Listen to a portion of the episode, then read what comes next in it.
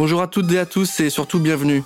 Vous écoutez aujourd'hui Charbon, le podcast qui s'inspire de ceux qui font, proposé par J'ai un pote dans la com. Dans Charbon, nous parlons inspiration, créativité, fougue, envie, travail, vision du monde, et tout ça sans bullshit, mais surtout avec beaucoup de bienveillance. Et dans ce nouvel épisode, on reçoit Maud Caillot, qui est cofondatrice de Gringot, entrepreneuse à succès. Salut Maud, comment tu vas? Salut Valentin, très bien et toi? Ça va pas mal. On est ravis de t'avoir avec nous aujourd'hui sur euh, ce nouvel épisode de Charbon. On va se parler évidemment de Gringot. Tu vas nous raconter un peu ce que ça fait de monter ce type de boîte qui est quand même assez euh, forte de sens. Euh, tu vas nous raconter un peu ton parcours aussi. Tu vas nous raconter euh, aujourd'hui comment tu vis ta vie d'entrepreneuse à 28 ans. Et je veux bien pour que on puisse rentrer dans le vif du sujet rapidement, que tu nous fasses une petite fiche détaillée. on appelle ça le, le CV de l'invité où tu te présentes un peu ce que tu as fait et aujourd'hui où est-ce que tu en es. Ok, c'est parti. Du coup, bah, je m'appelle Maud, j'ai 28 ans. Euh, moi, j'ai fait un parcours école de commerce à Grenoble. Ensuite, je suis partie euh, dans le luxe, donc dans des maisons de luxe où je suis restée un an. Ça m'a pas euh, hyper plu, disons que c'était un peu mon rêve enfant et jeune jeune fille d'être dans la mode. ensuite, du coup, je suis arrivée dans le luxe et finalement tu te rends compte que finalement tes rêves sont toujours un petit peu, un petit peu la déception quand tu les confrontes à la réalité. Et donc euh, je suis partie euh, ensuite, un peu comme ça, par hasard, une opportunité en banque à New York. Et c'est à ce moment-là que beaucoup de déclics sont faits, que ce soit du côté financier, mais aussi surtout du côté euh, climatique parce que il euh, y a un truc important à savoir euh, chez moi, c'est que je viens de Dijon. Je suis très contente, euh, je suis très fière de, cette région, la Bourgogne. J'adore bah, mon chez moi et quand j'entendais en bruit de fond plus de degrés dans les médias, je me disais très naïvement que bah Dijon va passer de 18 à 20 degrés et que j'aurais une piscine. Et on m'a appris à ce moment-là, quand j'étais à New York, que justement, c'était pas du tout ça, que ça va être beaucoup plus compliqué. Je pense qu'on aura le temps d'y revenir. Et c'est à ce moment-là que j'ai eu mes gros déclics, que je me suis dit, OK, euh, prochaine étape pour moi, c'est de faire tout ce que je peux et de mettre toute mon énergie et mon temps bah, au service de la transition et changer le changement climatique on va y revenir. Euh, j'ai plein de questions qui arrivent hein, parce que c'est toujours pareil. Euh, quand on a un parcours euh, qui semble tout tracé et qu'après on a un changement de voie, on se demande d'où il vient. Il va falloir qu'on se pose dessus.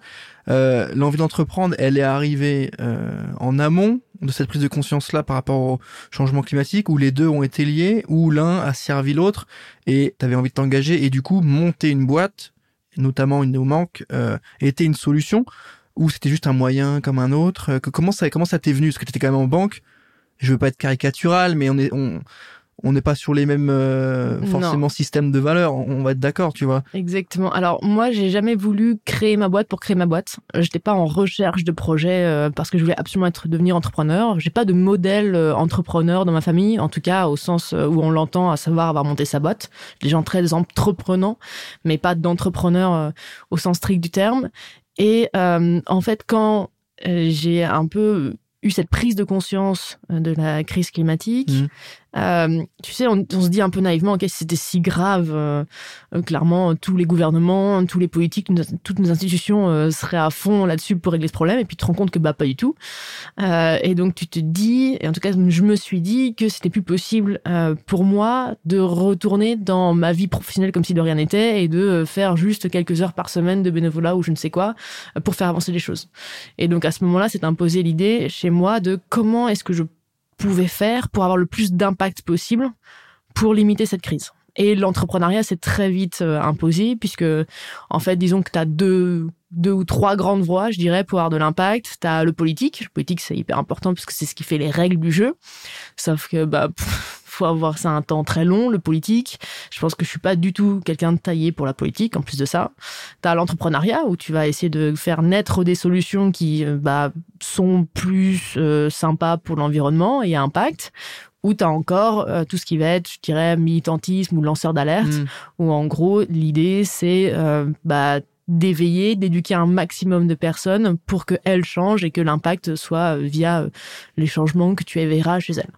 Il y avait donc deux possibilités pour moi, soit devenir lanceur d'alerte média, soit de devenir entrepreneur.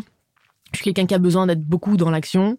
Je suis quelqu'un qui a besoin de, de voir que, de rester très optimiste, de voir qu'on peut construire des choses qui vont dans le bon sens. Et du coup, l'entrepreneuriat s'est imposé.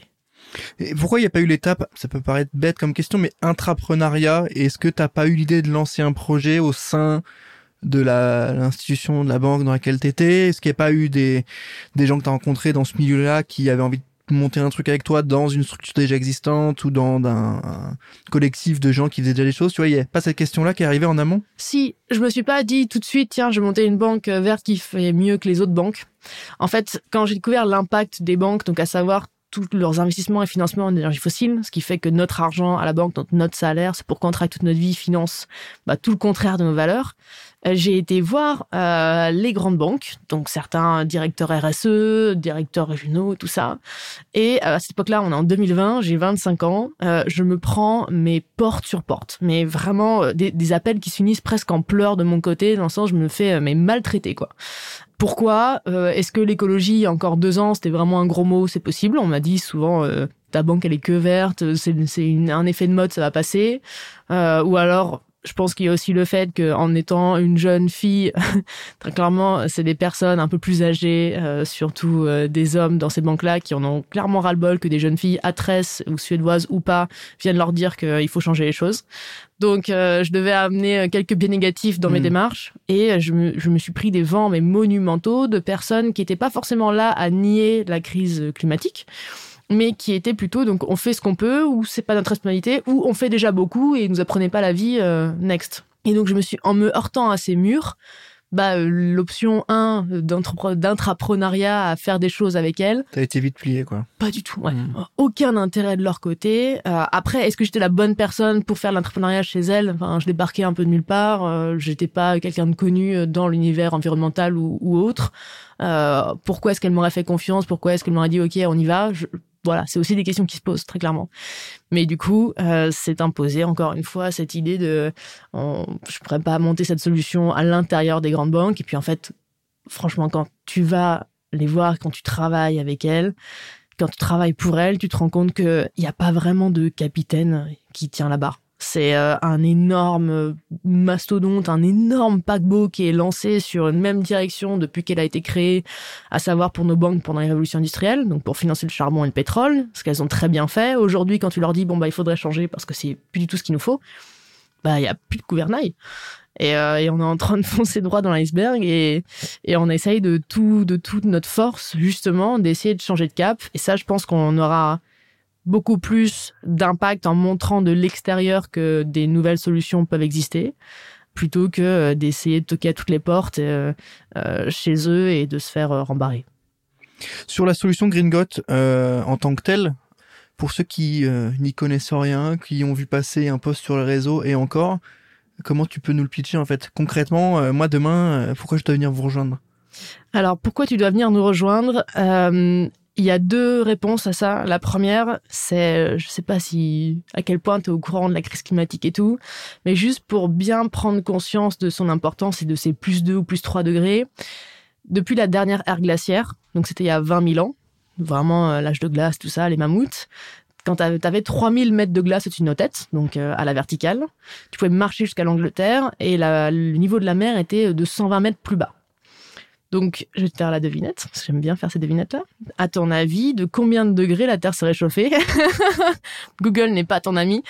De combien de degrés la Terre s'est réchauffée pour qu'en 20 000 ans, on passe de cet état de glaçon à euh, cet environnement plutôt sympathique en Europe, euh, 40 degrés 40 degrés, 40 degrés. 40 degrés, 5 degrés. Voilà. Tu vois, non, parce que je t'ai dit 40, mais euh, Il pensait 5. c'était un peu moins tête. Ok. Donc là, C'est une raison. Là, tu es sur une raison très pragmatique. Mais en fait, Et en même temps, comment tu fais? Ouais, On ouais. peut pas être plus clair que ça. Tu vois, comment tu fais pour convaincre les gens et Mais en fait, comme toi, et je me, je me souviens très bien, moi, c'est Aurélien Barraud pendant un podcast qui le disait, et je me souviens très bien où j'étais, où moi, pareil, je me suis dit, bah, je sais pas, moins 40, plus 20, 60 degrés de différence. Et quand il dit 5, quand il lâche 5 degrés, Mhm. tu, là, tu remets tout en perspective. Des les deux plus 2, qu'on parle, euh, ça, ouais, dont les on parle plus 2, les plus 3, les plus 4 degrés dont on parle en 500 ans. ouais. Hmm. Donc les scientifiques n'ont aucun euh, aucun étalon, aucune mesure, aucune comparaison possible dans ce sens-là. Mm. Donc euh, ma piscine à Dijon, euh, très clairement, bah c'est pas du tout d'actualité, mais c'est plutôt le Sahara à Dijon. Et là, on parle pas même juste d'avoir beaucoup plus chaud. On peut se dire bon bah on va mettre la clim, on va s'adapter et tout. Mais quand on y pense, un changement climatique, un changement de cet ordre-là, c'est euh, une instabilité sociale immense. Tu vois, en France, ce qui se passe politiquement à cause euh, parce que on est en PLS devant euh, quelques milliers, dizaines de milliers de migrants qui veulent monter euh, en Europe pour avoir une meilleure vie. Là, on va parler de centaines de millions de personnes d'Afrique et d'Asie qui vont vouloir arriver en Europe parce qu'on sera un des derniers bastions de verdure et on va devoir faire des choix, mais humainement, euh, pas du tout soutenables. Et au nom de quoi? Parce que nous, on aura eu la chance d'être nés euh, du bon côté de la frontière.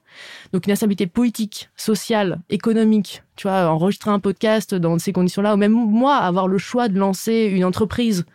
Et c'est parce que aujourd'hui c'est stable, parce qu'aujourd'hui on a des infrastructures, des institutions, que euh, je sais qu'un euro ça sera encore un euro demain, que je pourrais m'acheter mon pain et tout ça. Donc c'est en fait tout ça qu'on va potentiellement perdre si on se réveille pas très très très rapidement. Et donc quand tu comprends ça et que tu te dis ok ça c'est un peu c'est un peu compliqué ce qui va se passer, eh ben tu regardes qu'est-ce que tu peux faire qui aurait le plus d'impact en termes d'intensité mais aussi de rapidité. Parce qu'il y a des choses qui auront un énorme impact en termes d'intensité, par exemple la fusion nucléaire. Par contre, rapidité, bon, on n'y est pas près avant 100 ans a priori. Donc, qu'est-ce qui aujourd'hui pourrait avoir le plus d'impact rapidement et euh, au niveau de l'intensité. Et quand tu tires un peu le fil d'Ariane, tu te rends compte que tu arrives vraiment bah, au nez au milieu de la figure, c'est euh, l'argent. La finance. Exactement. La finance aujourd'hui, c'est elle qui oriente les flux financiers. Donc c'est elle qui dit qu'est-ce qui doit être euh, financé, qu'est-ce qui doit être construit ou pas. Et aujourd'hui, notre finance, elle a des codes euh, vraiment du 20e siècle, de ces révolutions industrielles, où c'est encore full fossile, full euh, développement, croissance, tu vois, artificialisation des sols. Plus on construit, mieux c'est. Plus on se développe, mieux c'est, et tout ça. Et il y a certains codes aujourd'hui qui sont plus du tout soutenables. Et donc, en voyant que aujourd'hui c'était les banques qui avaient le plus d'impact et qui avaient un, des leviers incroyables entre les mains, L'idée, ça a été d'aller les chercher, d'aller les voir pour leur dire euh, faites mieux. Bon, bah pas de réponse. Du coup, nous, l'idée à Gringot, c'est de créer une, alternative bancaire, une néobanque, mmh. qui fasse les choses bien depuis le début. Et avec ça, on aura deux impacts. Le premier, c'est l'impact avec Gringot, donc à savoir tout l'argent qu'on va qu'on va sortir du fossile et réorienter vers la, la transition écologique énergétique. Donc ça sera un gros impact. Et le deuxième impact, c'est aussi de montrer à nos grandes banques que si elles veulent des clients de notre génération et des générations suivantes, il faut absolument qu'elles changent. Et là, on parle d'un argument business, financier, plus du tout euh, écolo, hmm. que ce soit. Et là, c'est des arguments normalement qu'elles comprennent et qu'elles intègrent beaucoup plus. Hmm. Voilà. Sur votre site, on a la baseline choisissez le monde que votre argent finance. C'est une approche euh, marketing, mais qui au final met en avant vos valeurs parce que c'est pas uniquement une solution comme tu dis business, c'est une vraie solution d'engagement, de vision du monde et de la société. Le projet, il a été monté facilement ou est-ce qu'il y a eu des barrières qui sont arrivées dans le sens où je pense que la barrière tech elle n'est pas ultra compliquée, même si elle peut se, on peut travailler dessus assez facilement entre guillemets avec des gens compétents. Où est-ce que tu as eu la première barrière? Tu m'as dit en off que vous étiez euh, trois cofondateurs. Quelle a été la première vraie barrière? Ok, j'ai l'idée. Ok, j'ai, je peux avoir un dev qui va nous aider. Maintenant, j'ai un peu le pied dans la finance parce que je bossais dedans. Alors comment on monte ce projet après? Bah c'est toute la question. Comment? Tu vois, on était là autour d'une table. Ok, on va faire ça. Ok, quelle est la prochaine étape? Euh, T'as pas euh, d'article Wikipédia ou Medium qui dit euh, monter ta néobanque en 17 étapes. Euh, pas du tout. Donc l'accès à l'information est extrêmement compliqué dans ce milieu parce que tout le monde a un vocabulaire différent. Aucune solution ne s'appelle de la même manière. Donc Google n'est pas ton ami ou quoi que ce soit. Donc la seule manière de comprendre comment est-ce que tu vas pouvoir monter ça, c'est de parler à des gens qui l'ont déjà fait. Donc des gens qui ont déjà monté des néobanques ou des institutions financières et tout ça. Donc tu vas les chercher, tu vas leur parler, toi, sachant que c'est des personnes qui sont évidemment extrêmement occupées, que toi, t'es personne, mais vraiment personne, que euh, tous les cofondateurs de Gringot, on vient euh, de, la, de la province, donc pas du tout parisien, donc vraiment, non mais zéro réseau, on se rend pas compte, mais moi, je commençais, c'était des messages LinkedIn, des mails, mais j'en ai dû en envoyer mais des centaines pour une dizaine de réponses maximum, et encore, hein, des réponses, j'inclus les réponses négatives. Hein. Euh, donc c'est c'est c'est très compliqué quand tu connais personne. Moi, mes parents ils sont de profession libérale à Dijon, donc euh, pareil, euh, aucun réseau non plus à me faire à me faire profiter. Et donc tu commences en tâtonnant, en essayant de comprendre bah, comment est-ce que ça va fonctionner, parce que c'est en même temps quelque chose qui est extrêmement réglementé, mmh. régulé par des institutions financières qui sont pas là pour te dire comment faire, mais en tout cas qui sont là pour te dire ce qu'elles veulent pas du tout que tu fasses. Mais sans te donner les solutions pour autant, parce que tu dois justifier de tes propres solutions. Donc dans un milieu où tu dois, c'est vraiment par tâtonnement, c'est vraiment, euh, ok, comment t'as fait ça, comment on fait ça, que tu essaies de lire un maximum d'interviews, bah, comment est-ce que les autres se sont montés, quelles sont aujourd'hui tes, tes nouvelles solutions? Et puis, euh, bah, comme ça, tu commences à rencontrer tes premiers partenaires, euh, tes premiers autres entrepreneurs qui ont fait ça, des mecs très sympas, euh, parce qu'on en a rencontré aussi des entrepreneurs absolument incroyables et géniaux qui nous ont aidés, mais de manière folle et complètement désintéressée et gratuite. Et donc tu commences à monter, tu fais, tu déposes aussi tes dossiers pour avoir bah, tes autorisations bancaires, parce que dans tous les cas, ça doit passer par les instances de réglementation. Ensuite, t'attends. Et puis un jour, euh, on te dit oui. En l'occurrence, on nous a pas dit oui. On a découvert que c'était oui sur le site euh, officiel, en, parce qu'on allait tous les jours sur le site officiel. Donc tu vois, même à, à la communication, on est à peu près à zéro, mais ça fait des bonnes surprises le matin au réveil. Donc le sujet euh, juridique entre guillemets était le, le vrai gros. L'accès à l'information, je dirais. Le vrai gros et après la réglementation et la compliance. Disons que c'est très difficile parce que t'as pas de grille à cocher. Hmm. Ils savent ce qu'ils veulent pas ils savent pas ce qu'ils veulent forcément. Donc c'est à toi de, en fait c'est plutôt à toi de démontrer ce que tu vas faire et voir si ça leur va. Et ça, ça peut être quelquefois un peu, euh, un peu compliqué à comprendre. Aujourd'hui, comment vous vous définissez quand tu pitches euh, Green God Tu dis, tu dis quoi? On est une néobanque, on est euh, une néobanque green. Qu'est-ce que tu, enfin tu vois, qu'est-ce que tu dis Aujourd'hui, quand quand j'essaie de faire comprendre Green God, je dis que on est l'outil le plus puissant à ton échelle individuelle, ton échelle Valentin, à mon échelle Maude, pour changer le monde qui nous entoure et pour peser dans la lutte contre la crise climatique. Aujourd'hui, changer de banque, c'est le premier geste que tu peux faire pour diminuer ton impact et avoir un impact plus positif, entre guillemets. Hmm. C'est très important et très bien d'arrêter euh, aussi de manger de la viande, euh, d'arrêter euh, des transports très polluants, de, de, diminuer son chauffage, toutes ces choses-là et tout. Mais si tu regardes en termes d'ordre de grandeur, aujourd'hui, c'est ton argent hmm. qui met le plus de hmm. CO2 en ton nom. Un chiffre, par exemple, et on n'a pas besoin d'être millionnaire pour beaucoup émettre de CO2 via sa banque, 4000 euros dans une des trois grosses banques françaises, ça émet 2 tonnes de CO2 en ton nom par an. 2 tonnes, c'est l'objectif qu'on doit avoir en empreinte carbone par personne par an. Donc ça veut dire que si toi, Valentin, demain, tu prends plus jamais la voiture, tu manges plus jamais de viande, tu fais plus rien d'ailleurs, tu habites dans une grotte et tu te chauffes à la bougie ou je ne sais quoi. Si tu as toujours 4000 euros en banque, tu es toujours, tu vois, t'émets toujours 2 tonnes de CO2 mmh. par an. Mmh. Et comme les Français ont en moyenne beaucoup plus que 4000 euros, tu, tu vas, t'arrives très vite à des 20 tonnes, à des, à des 50 tonnes de CO2, ce qui est, ce qui est monstrueux. Ce qui est encore plus schizophrène, c'est de dire que c'est ton argent tu vois, il y a un nombre de personnes qui font des efforts au quotidien pour justement prendre le vélo et arrêter de prendre la voiture, qui, qui vont se dire, OK, j'arrête le burger, j'arrête tout ça, même si j'adore, et, et qui le font aussi pour le climat, en plus évidemment des animaux, et qui ont leur argent, qui financent exactement tout le contraire de leur valeur, sans que ça leur rapporte mm. quoi que ce soit, et sans qu'en plus ils aient euh, un rapport euh, très très émotionnel avec leur banque, tu vois. Finalement, que ton argent est sur la banque euh, A, B ou C, tant qu'il est accessible et sécurisé, on s'en enfin je sais pas toi. C'est hyper intéressant sur ce parce que on, a l'impression on a le sentiment d'une sous-éducation financière chez les Français. On en avait parlé dans un précédent épisode avec Yohan Lopez justement euh, de cette non volonté à la fois de comprendre et en même temps cette forme j'ai l'impression que c'est hyper infantilisant en fait. D'un côté, les gens n'ont pas forcément envie de découvrir, et d'un autre côté, l'État il est bien bien content que les gens n'aient pas envie d'avoir une certaine indépendance. Ça. j'ai deux théories pour ça qui expliqueraient ça. La première, c'est qu'on n'a aucune éducation à l'école euh, là-dessus. Euh, moi, j'ai quand même fait euh, normalement des hautes études, euh, prépa, école de commerce. Mm. J'ai pas un, une, un seul instant appris comment le système bancaire fonctionnait. Mm. Mm. Euh, quand j'ai commencé à créer Green et tout, j'ai découvert par exemple la création monétaire, c'est-à-dire que quand on te fait un crédit, c'est pas de l'argent d'un autre épargnant qu'on te donne, euh, mais c'est de la création monétaire ex nihilo. Donc c'est vraiment euh, la fonction régalienne de frapper monnaie a été déléguée à une entreprise privée à but lucratif je me suis mais mais what? Enfin mm. vraiment tu t'es pas au courant euh, c'est des notions qu'on essaie de tu vois euh, faire comprendre via nos vidéos via nos réseaux et tout mais c'est très compliqué mm. et on ne l'a jamais appris et en effet je pense que ça arrange énormément. Alors l'État, je sais pas, mais en tout cas les banques conviennent pas du tout euh, aller chercher et à mm. la regarder et à leur demander, ok, dans mon assurance vie, vous financez quoi? Et d'ailleurs, si demain tu vas voir ton banquier et tu demandes, mon assurance vie, qu'est-ce qu'elle finance? Ton banquier, il sait pas. Et surtout, enfin, tu t'es déjà rendu compte, tu vois, que On a loué un van il y a pas longtemps. on a une question de, la personne qui nous loue le van. Est-ce que un des deux conducteurs a une assurance vie ou une assurance risque, je sais plus quoi? J'étais là, j'étais alors attends, est-ce que moi j'en ai une? À quel nom elle est? En fait, bah, c'est ce que tu as avec ton assurance habitation, ça comprend ça.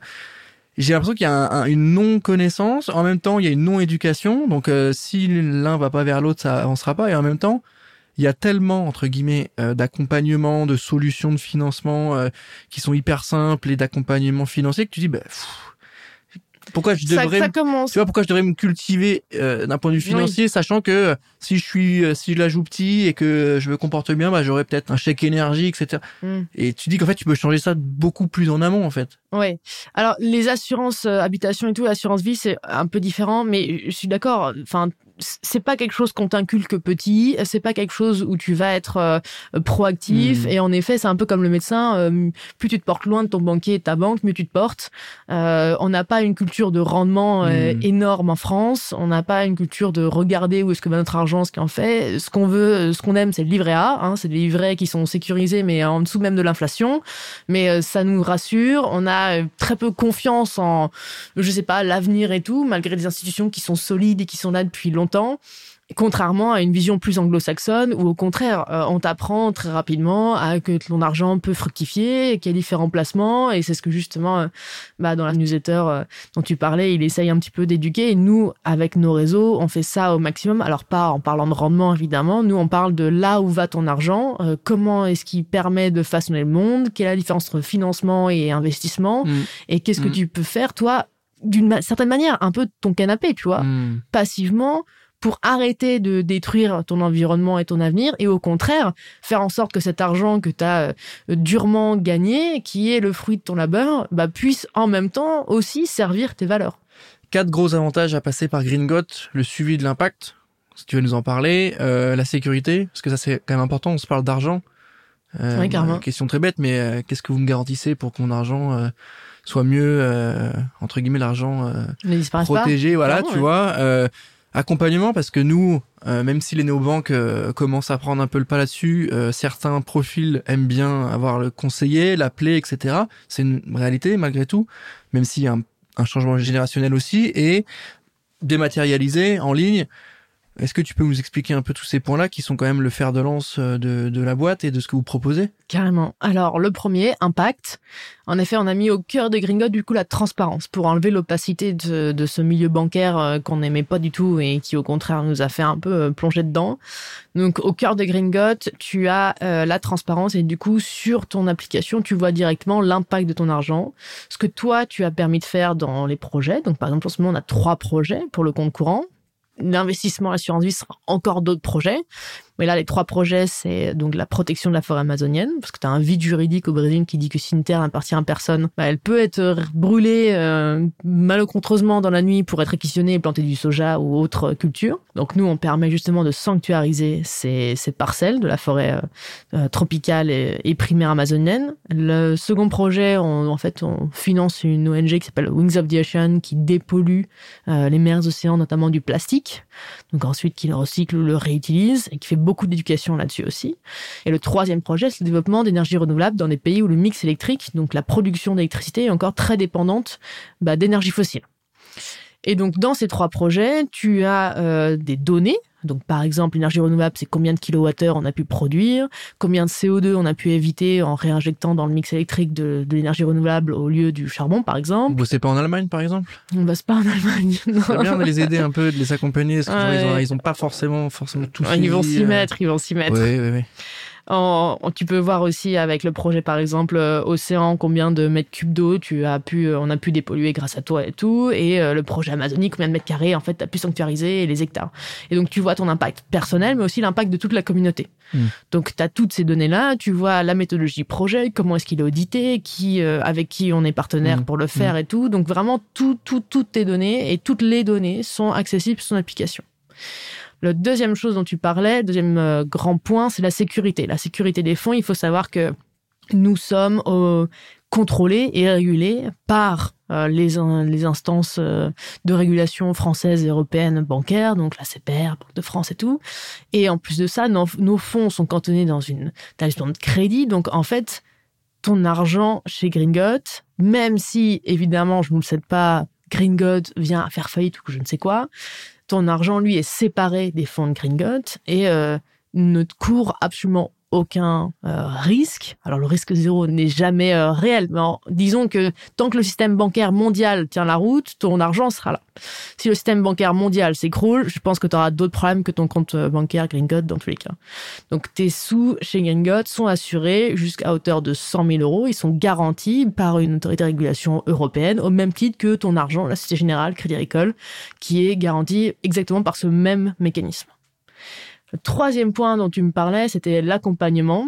Alors en effet, les conseillers bancaires et tout ça, nous on est 100% euh, digital. On met l'humain au centre. Alors je sais qu'à peu près toutes les boîtes disent ça, mais mais en fait on a une équipe de service client qui était là avant même que le produit se lance, parce que on répond à absolument tous les messages, à tous les appels depuis maintenant presque deux ans, alors qu'on a lancé il y a euh, six mois. Tu vois.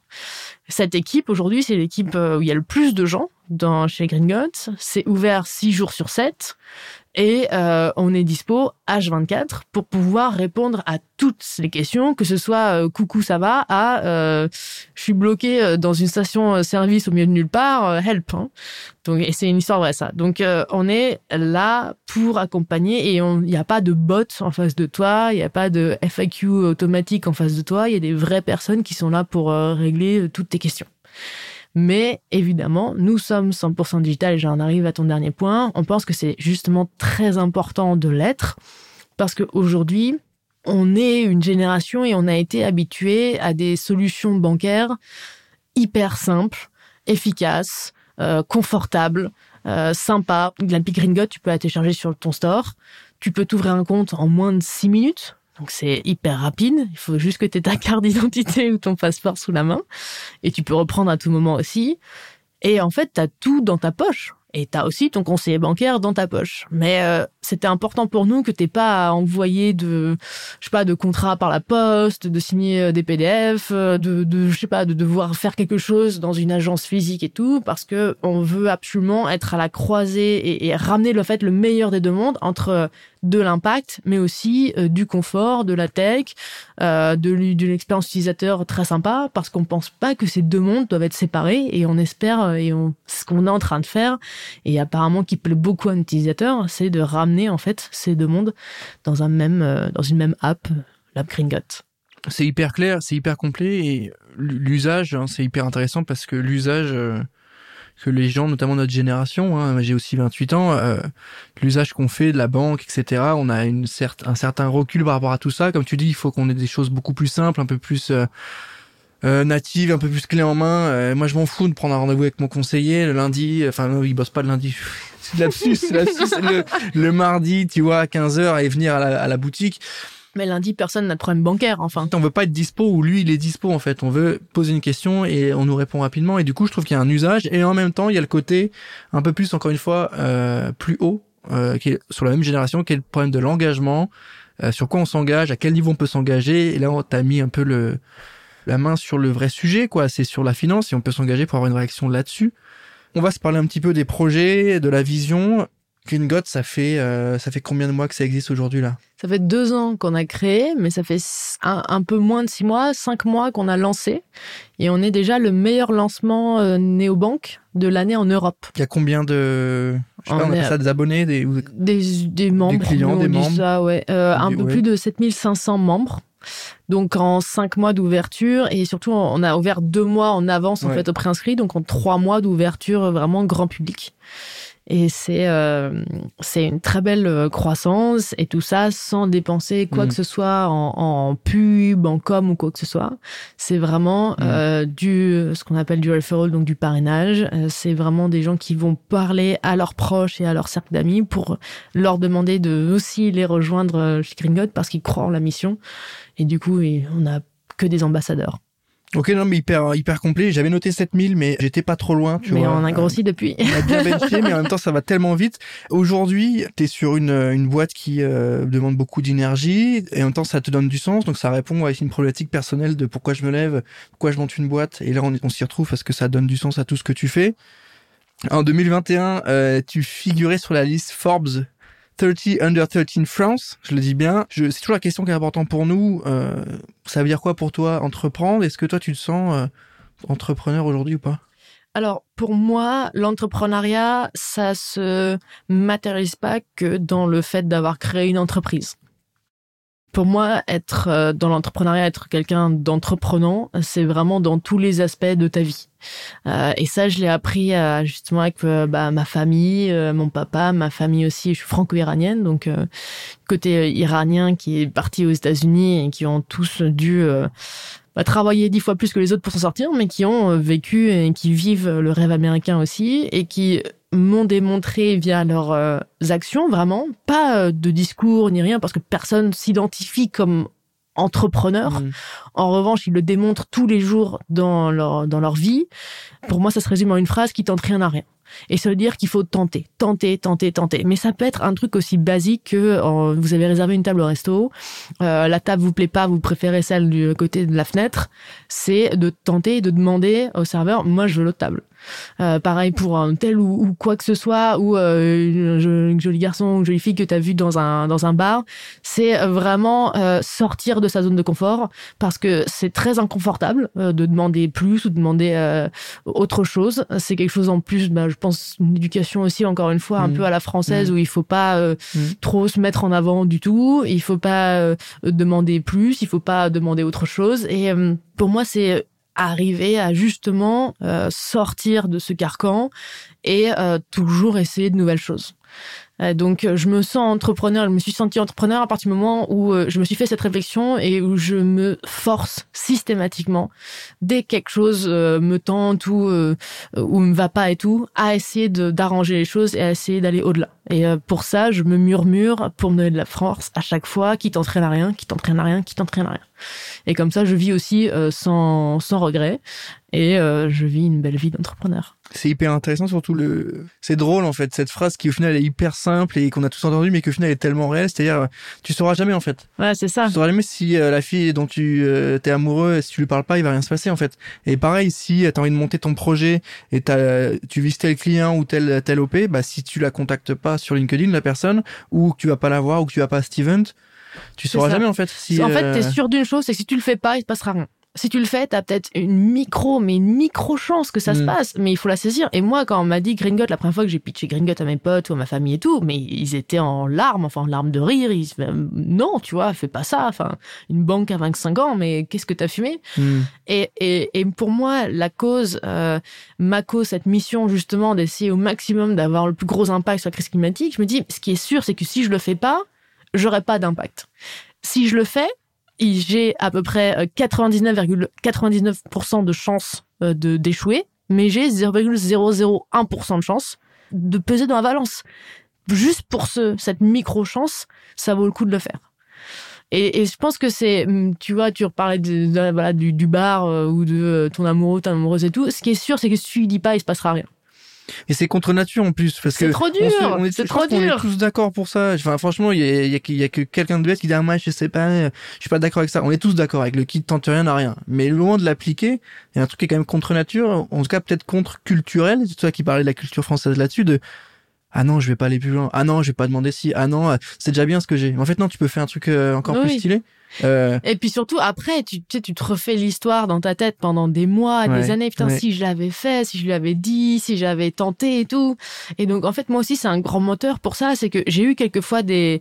Je sais jamais si on dit remords ou regrets le mot, mais en gros, j'ai eu euh, ce, euh, ce problème de me dire, ah, j'aurais dû, j'aurais dû.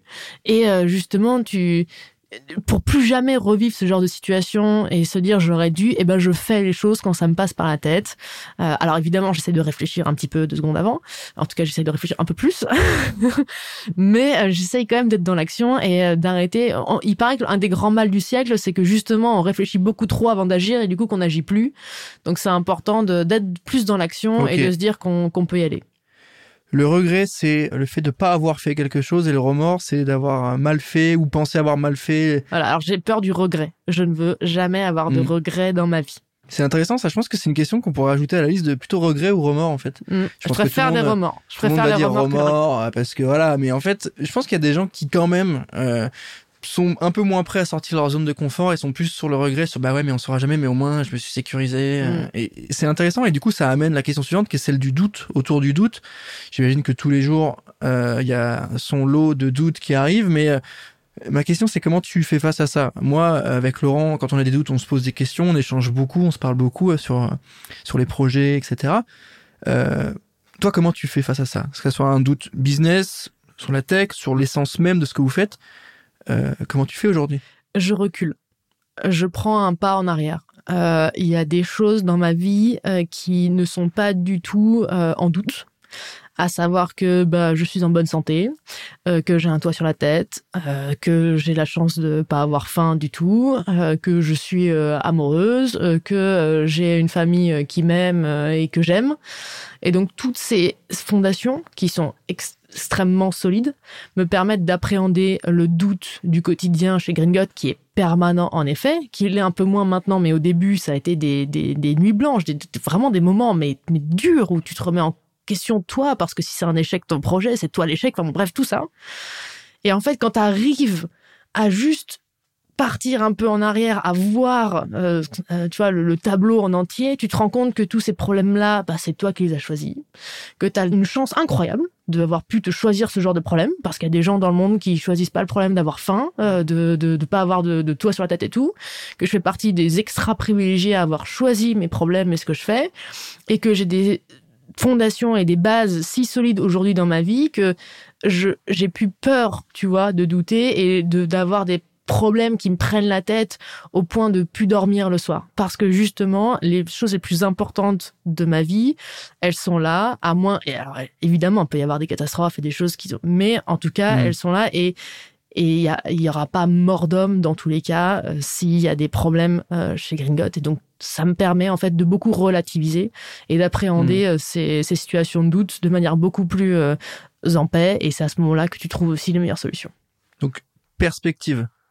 C'est ça, de recul. recul. Te, te rappeler que le plus important, c'est euh, la santé, euh, ton environnement, euh, ta famille, tes proches, et Mm. à partir de là, t'es beaucoup plus plus en paix, quoi.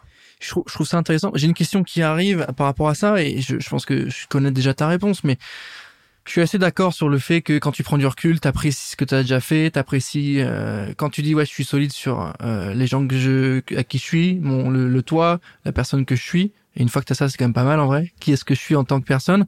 Et, et d'un autre côté, est-ce qu'il n'y a pas aussi euh, le côté bah c'est pas si mal, tu vois? Et du coup le le c'est pas si mal. Est-ce qui pousse C'est un euh, frein. tu vois ce que je veux dire? Est-ce qu'il Ouais, se transforme pas en, tu vois, j'ai une bonne situation, c'est cool, ah, je suis content, on avance, en, euh, bah, c'est pas si mal, euh, ça Je comprends. roule, et tu vois, il y a plus forcément la dynamique de, on accélère sur tel sujet, on pivote sur un autre si ça va pas, on recrute, tu vois ce que je veux dire ou pas? Cette euh, la- petite la force, euh, ouais, intérieure Euh, qui dit, bah, tiens, on va accélérer là-dessus, euh, Alors, euh, ça, ça m'est jamais arrivé. Euh, le fait de pouvoir me dire et de me rassurer, de pouvoir rentrer dans un petit univers un peu plus clos où tout va bien et, et je peux me mettre en boule et me dire que ça va, euh, m'a jamais enlevé le fait de vouloir plus, de vouloir changer les choses et tout.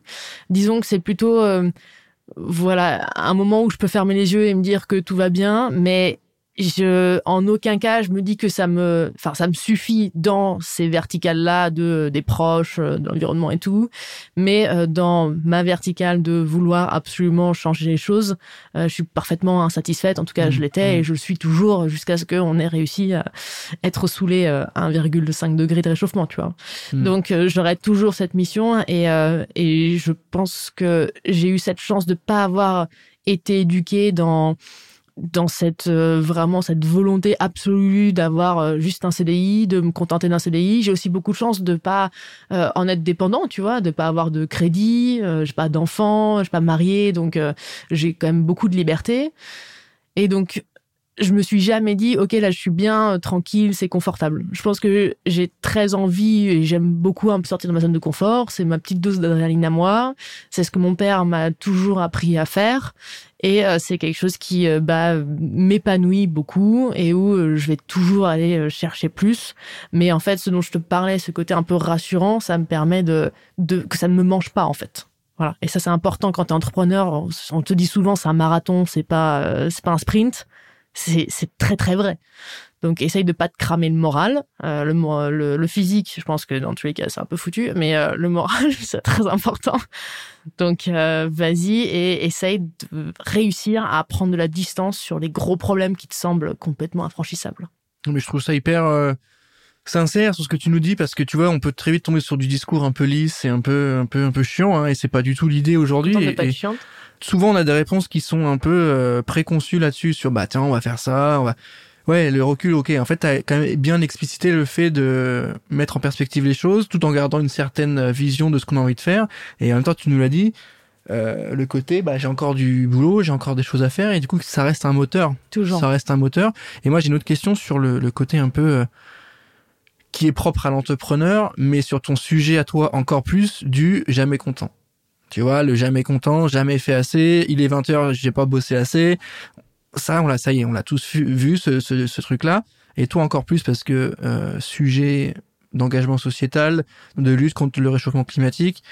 Comment tu fais entre guillemets pour te dire ok euh, bah ouais j'ai pas fait assez bah si peut-être qu'aujourd'hui j'ai fait assez peut-être qu'aujourd'hui c'est bon je peux déco tu vois alors je suis pas bonne du tout là-dedans. Euh, moi j'ai découvert d'entrepreneuriat que être perfectionniste c'était un vrai défaut. Mais genre un vrai de vrai, euh, qu'il faut arriver à euh, se contenter certaines fois de certaines choses qui sont pas parfaites, euh, qu'il faut arriver à te déconnecter euh, en te disant, en étant satisfait de ta journée, sachant que ton travail ne s'arrêtera jamais, que tu as toujours une montagne de choses à faire, que tu pourrais faire toujours plus, toujours mieux. Euh, écoute, j'ai pas trouvé euh, des masses la solution encore. Euh, J'essaye de, de me dire quand je ferme euh, mon ordi le soir que pour être meilleur demain. à quelle heure tu le fermes? Mais écoutez pas, je, je veux pas bien les choses moi. Je, je ferme euh, hier bien, hier 19h30. Elle, veut pas dire l'heure. hier 19h30, je vois 19h30 c'est cool, je peux dormir à 22h. Non non, euh, bah ça peut vraiment aller euh, enfin moi techniquement quand tu me donnes un truc et que j'ai pas fini, je peux y aller jusqu'à 1h du matin. Hein. Mais c'est très mauvais parce que du coup justement quand tu te mets pas de barrière dans ta journée, euh, tu vas laisser un peu traîner les choses et t'es beaucoup moins productif. Et en prépa, j'ai pas eu les écoles que je voulais et j'avais tiré la conclusion, j'étais avec une camarade de classe, on a tout fait ensemble, révisé tout ensemble Sauf que Alice, si elle écoute, c'est qu'elle se reconnaît. Elle, euh, à 18h le samedi, elle allait boire une bière avec ses potes. C'était non négociable. Donc elle devait tout avoir fini à 18h. Moi, le samedi jusqu'à 23h, j'étais encore en train de réviser mes fiches d'histoire, de maths et tout.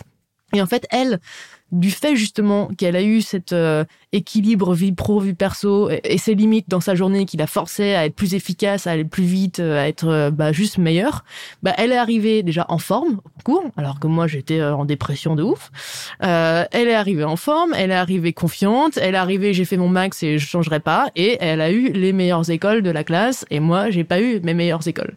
Donc c'est une notion de vie que j'essaye de m'appliquer encore. Après c'est toujours très compliqué parce que maintenant que je suis entrepreneur j'ai aussi une équipe, une équipe qui dépend du fait bah, du succès pour encore avoir bah, éventuellement un salaire hein, à la fin du mois. Donc je leur dois aussi euh, leur donner euh, mon maximum et euh, je suis en communication et en communication bah c'est pas un truc que tu peux tiquer à la fin euh, c'est bon j'ai fait mon truc tu vois c'est euh, des résultats à regarder c'est voir comment est-ce que tu peux faire encore plus euh, combien de créativité puisque nous on veut pas mettre beaucoup d'argent dans la pub à Google ou à Facebook. Donc il faut que nos contenus bah ils soient hyper réfléchis qu'ils soient hyper impactants accrochants que on ait toujours plus d'idées un peu folles pour qu'il y ait toujours plus de de reach. Donc j'ai beaucoup de choses à faire je pense à ça très souvent mais j'essaye de me mettre au sport en ce moment. Donc voilà, tu vois, j'essaie de dégager 45 euh, minutes dans ma journée pour essayer de faire des trucs. Très très bon exemple. Effectivement, c'était euh, la petite histoire, la petite anecdote qui au final illustre bien la vie de l'entrepreneur aujourd'hui. Euh, de, je me mets des timings en fait, parce que c'est toujours pareil. là, le sport. Timeboxer, on dit ça. Conseil, c'est-à-dire que là, le risque, c'est que tu déco assez tôt, vers 19, et qu'après, à 22-30, une fois que tu as fini le sport, tu te reconnectes. Et ça, c'est un peu l'enfer, tu vois. C'est le truc de je rentre, putain, j'ai raté un truc pendant deux heures. Ah, t'as pas ce sentiment là de, de je sais pas comment tu le gères ou si tu l'as pas, mais ce truc de j'ai le sentiment de rater un truc.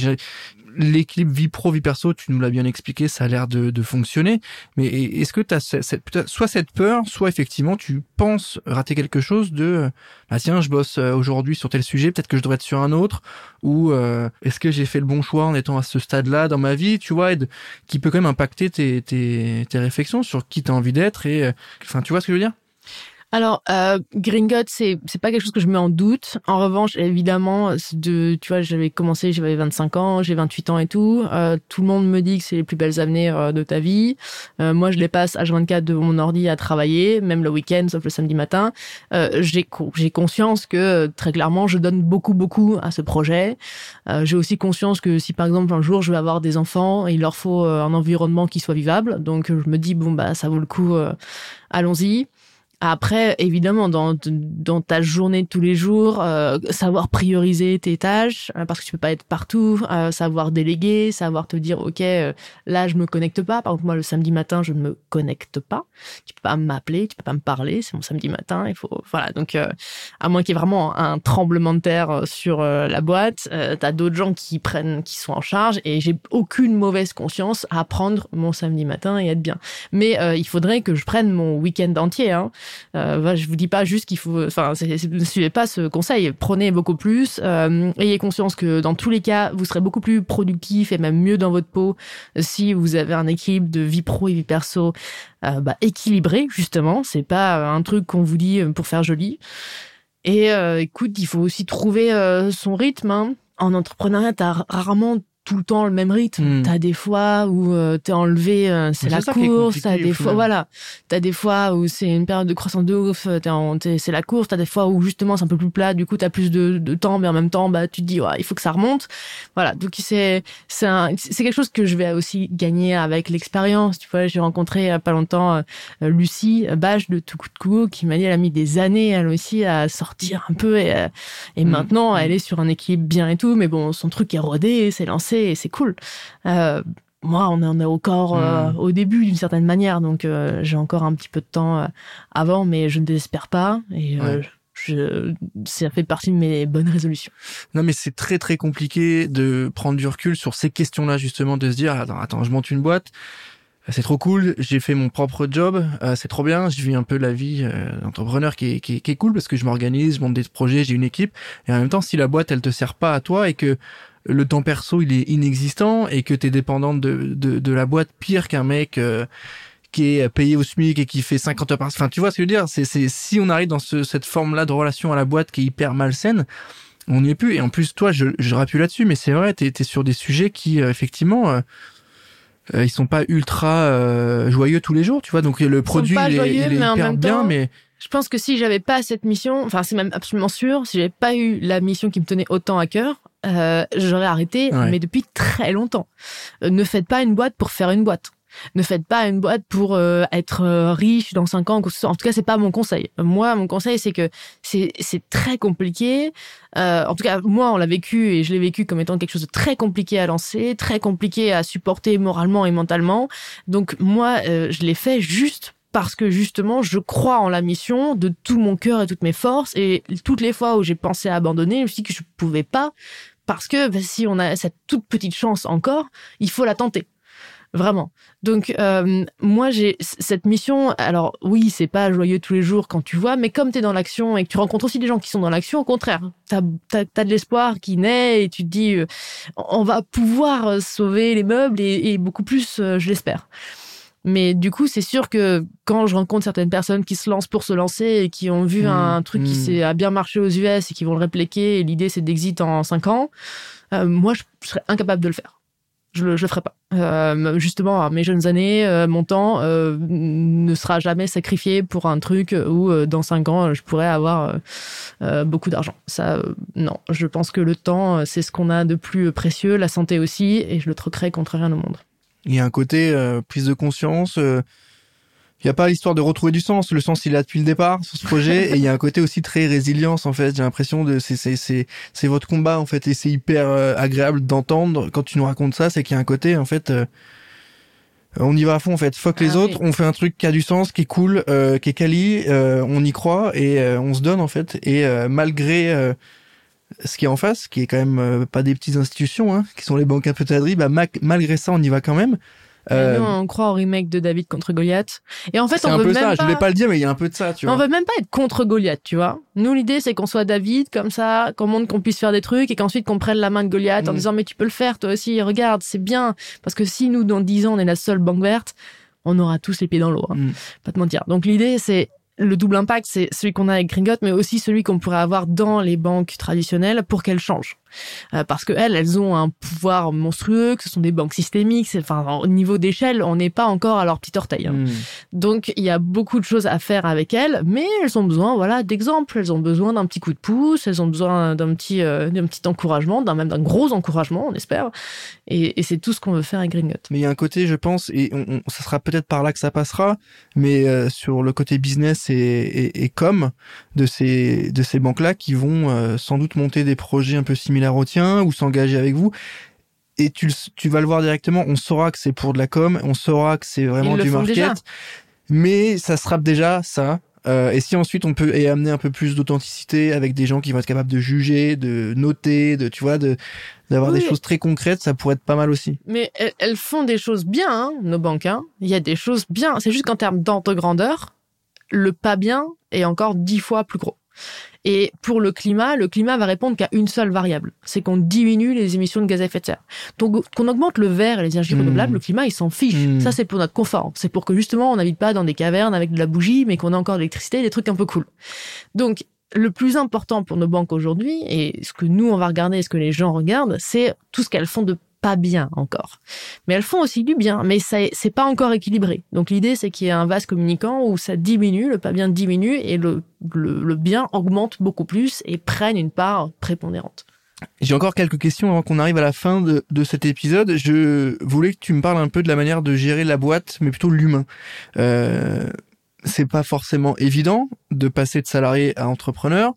Et j'imagine que c'est encore moins évident de passer d'une team de 3-4 personnes à gérer une équipe de 35 personnes. On s'improvise pas head-off, j'imagine. Comment t'as fait? Comment t'as géré ça? Est-ce que euh, t'as fait appel à des gens qui sont managers et qui, qui ont filé des conseils ou pas? Je sais pas. Comment comment tu te transformes en chef d'entreprise en fait? Eh ben, écoute, euh, je pense pas que j'ai trouvé toutes les clés encore, mais euh, on, on, commence. Euh, en effet, c'est très différent que la taille augmente autant et que tout l'aspect management qui m'était jusqu'alors un peu inconnu, hein, pour être tout à fait honnête, entre en compte. c'est c'est beaucoup de choses. En plus, chez Gringot, on s'est attelé très rapidement à avoir beaucoup beaucoup de diversité. Euh, dans nos équipes. Donc euh, personne ne vient de la même école ou même n'a fait euh, d'école. Hein. T'as des gens qui ont juste le bac, qui sont en réinsertion, qui sont en, reconversion, des personnes qui viennent d'à peu près partout en France, même même tu vois en Allemagne. Donc on a beaucoup de cultures différentes, beaucoup de backgrounds différents, beaucoup de personnalités différentes. et donc ça, quand tu vas transmettre un message en tant que manager, ton message va être pris euh, de manière très différente en fonction de tous ces profils. Donc ça prend du temps, il faut que tu comprennes qui ce qui motive les gens. Alors nous, on a cette chance encore une fois, c'est que toutes ces personnes sont là pour la mission aussi. Donc euh, elles sont ultra motivées, mmh. euh, elles sont extrêmement investies parce que c'est aussi le début et qu'elles y croient en fait. Donc ça, on n'a pas de cette perte de sens, ce big quit et tout dont on parle partout. Au contraire, nous, on a à peu près un peu plus de 20 candidatures spontanées par jour. Donc c'est immense. Euh, après, notre challenge, ça va être justement, nos défis, ça va être justement, bah, comme on est en télétravail, on a été juste en télétravail jusqu'ici puisqu'on s'est créé pendant le Covid, et eh ben, euh, de avoir du lien avec toutes les personnes et tout. Donc ça, on organise une fois tous les deux mois euh, un jour dans un bel appart à Paris où tout le monde vient en train évidemment et euh, se apprend à se connaître et euh, on fait des petits jeux et toutes ces toutes ces choses là. mais mais oui, t'as as beaucoup de choses encore à apprendre. Chaque personne doit trouver sa place, son rythme. On n'est pas dans une idée de de de pyramide euh, extrêmement forte. Au contraire, hein, on part du principe que les gens qu'on recrute sont bien meilleurs que nous dans mmh. leur discipline. Mmh. Donc on leur laisse euh, carte, enfin presque carte blanche. Évidemment, on va toujours valider à la fin. Mais euh, mais dans ce contexte-là, en fait, tout le monde se sent très épanoui et donc jusqu'ici, les gens, bah, ils ont l'air plutôt plutôt heureux. Écoute, tant qu'il n'y a pas de plainte, c'est, c'est que du bonheur. non, mais c'est, c'est, toujours utile pour nous et ceux qui nous écoutent d'avoir ce retour-là parce que souvent, le business, c'est la personne qui le gère, ça va de soi, ça, ok, c'est, mais le côté, comment je gère une équipe de 5, 10, 15, 20 personnes, c'est, enfin, c'est pas inné, en fait. Ah, c'est des métiers pas inné, hein. ça n'a rien à voir. Euh, gérer l'ego de, d'un ou deux mecs dans ton équipe, c'est différent de gérer une équipe de 20 personnes qu'il faut voir, qu'il faut faire des points, etc. Et je trouve, pour moi, c'est dur. Je trouve que ça, c'est l'un des éléments les plus extrêmement durs, dur. en fait. C'est extrêmement dur. En effet, c'est comme c'est pas une hard skills qu'on appelle soft skills, c'est très difficilement aussi apprenable. Ouais. Euh, tu, tu peux lire des livres et tout, ça c'est très intéressant. le gars Et- peut être gentil, mais pas forcément bon manager. Tu vois ce que je veux Ah Il peut non, être gentil et cool, mais ah bah il oui. fait pas les bons retours. Il faut Tu- structurer, il faut rassurer, il faut faire Mm. plein de choses. Ah oui, il y a une posture vraiment à avoir, ce que tu communiques à ton équipe, euh, le- ta transparence, mais en même temps, comment est-ce que tu fais pour les protéger en cas de, de stress et tout ça, parce qu'il faut pas communiquer le stress et tout. Ah oui, tu as, plein de choses. Moi, ce que j'ai euh, retenu en recrutement, c'est qu'aujourd'hui, euh, je mets au même niveau euh, les capacités, euh, donc les, les savoirs, au même niveau que l'attitude voire même supérieur, l'attitude. Parce que je pars du principe qu'on peut apprendre beaucoup de choses. En revanche, euh, une Mm. attitude, c'est difficilement changeable. Et c'est vraiment comme dans Colanta, finalement, à la fin, c'est toujours le mec qui te fait des blagues et qui est de bonne humeur, qui est avec tout le monde, qui Mm. va rester. C'est très important, surtout Mm. dans les débuts d'une aventure entrepreneuriale où ça va être dur, mais pour tout le monde. Enfin, t'as as des gens qui arrivent à lever 10 millions tout de suite et qui font des trucs de fou. Euh, ça n'a pas du tout été mon cas, évidemment. Euh, donc, quelqu'un qui va être toujours euh, de bonne humeur, qui va toujours être optimiste, qui va dire on peut le faire, qui va essayer toujours de trouver des solutions euh, et qui va pas devant l'équipe dire pff, pouffer ou dire ça c'est pas possible ou ça va prendre trop de temps et tout. Non mais vraiment c'est hyper hyper hyper important d'avoir Mm. des gens de Mm. bonne humeur avec qui tu as envie d'aller plus loin Mm.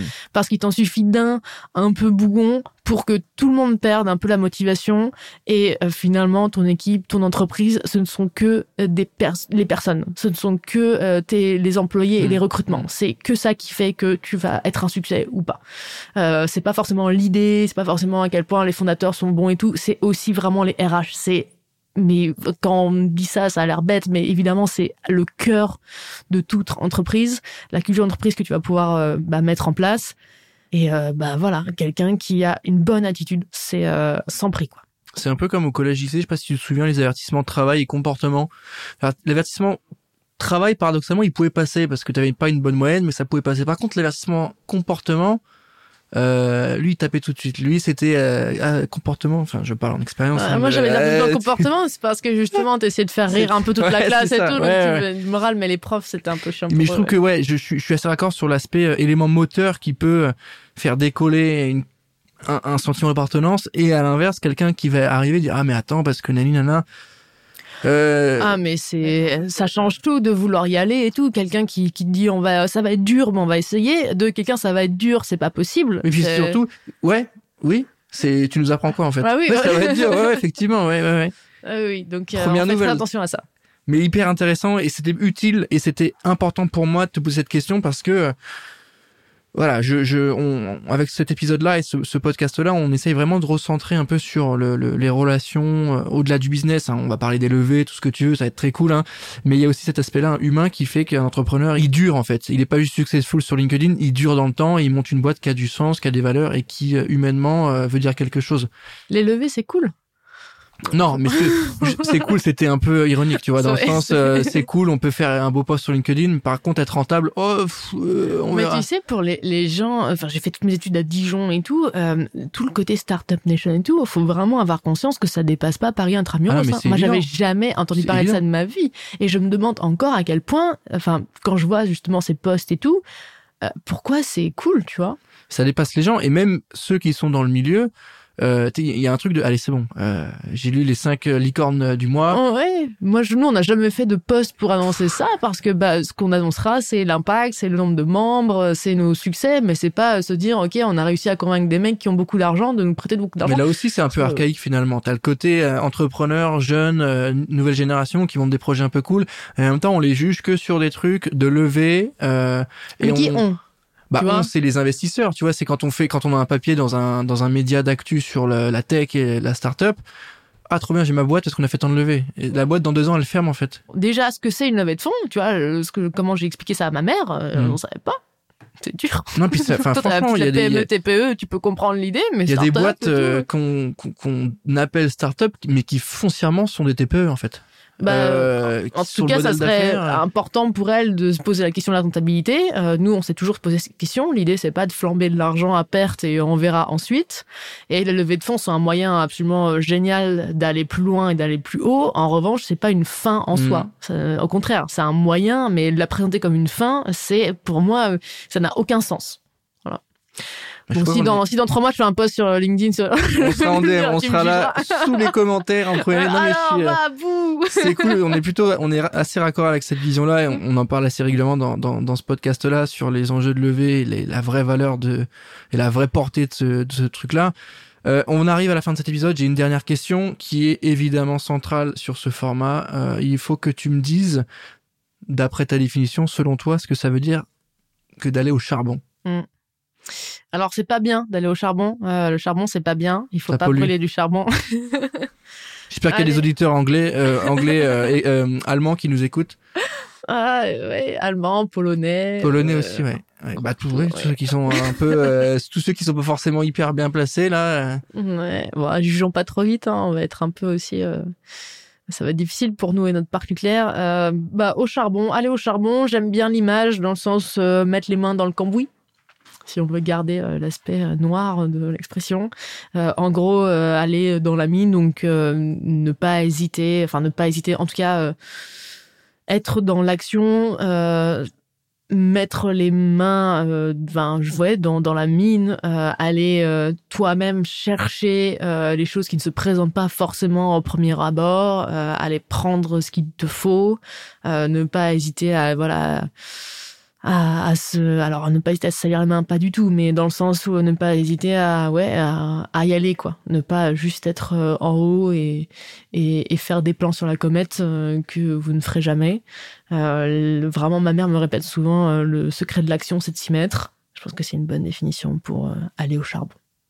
Hyper complet, hyper intéressant. On y revient hein, sur le sujet du remords versus regret, euh, se donner les moyens, sortir de la zone de confort. Donc il y a ce côté, bah on y va. Et euh, dédicace à, ta maman, parce qu'a priori euh, les conseils qui ont été donnés ont été bien reçus. Euh, donc c'était hyper canon de t'avoir aujourd'hui avec nous. Merci d'abord d'avoir pris le temps de répondre à toutes mes questions. Avec grand plaisir. On est ravis de t'avoir eu sur cet épisode. Je rappelle que vous pouvez laisser 5 étoiles sur Apple Podcast parce que c'est toujours bon pour le référencement. Toujours. Et je vous remercie de nous avoir écoutés. On se retrouve rapidement pour un prochain épisode de Charbon. Ciao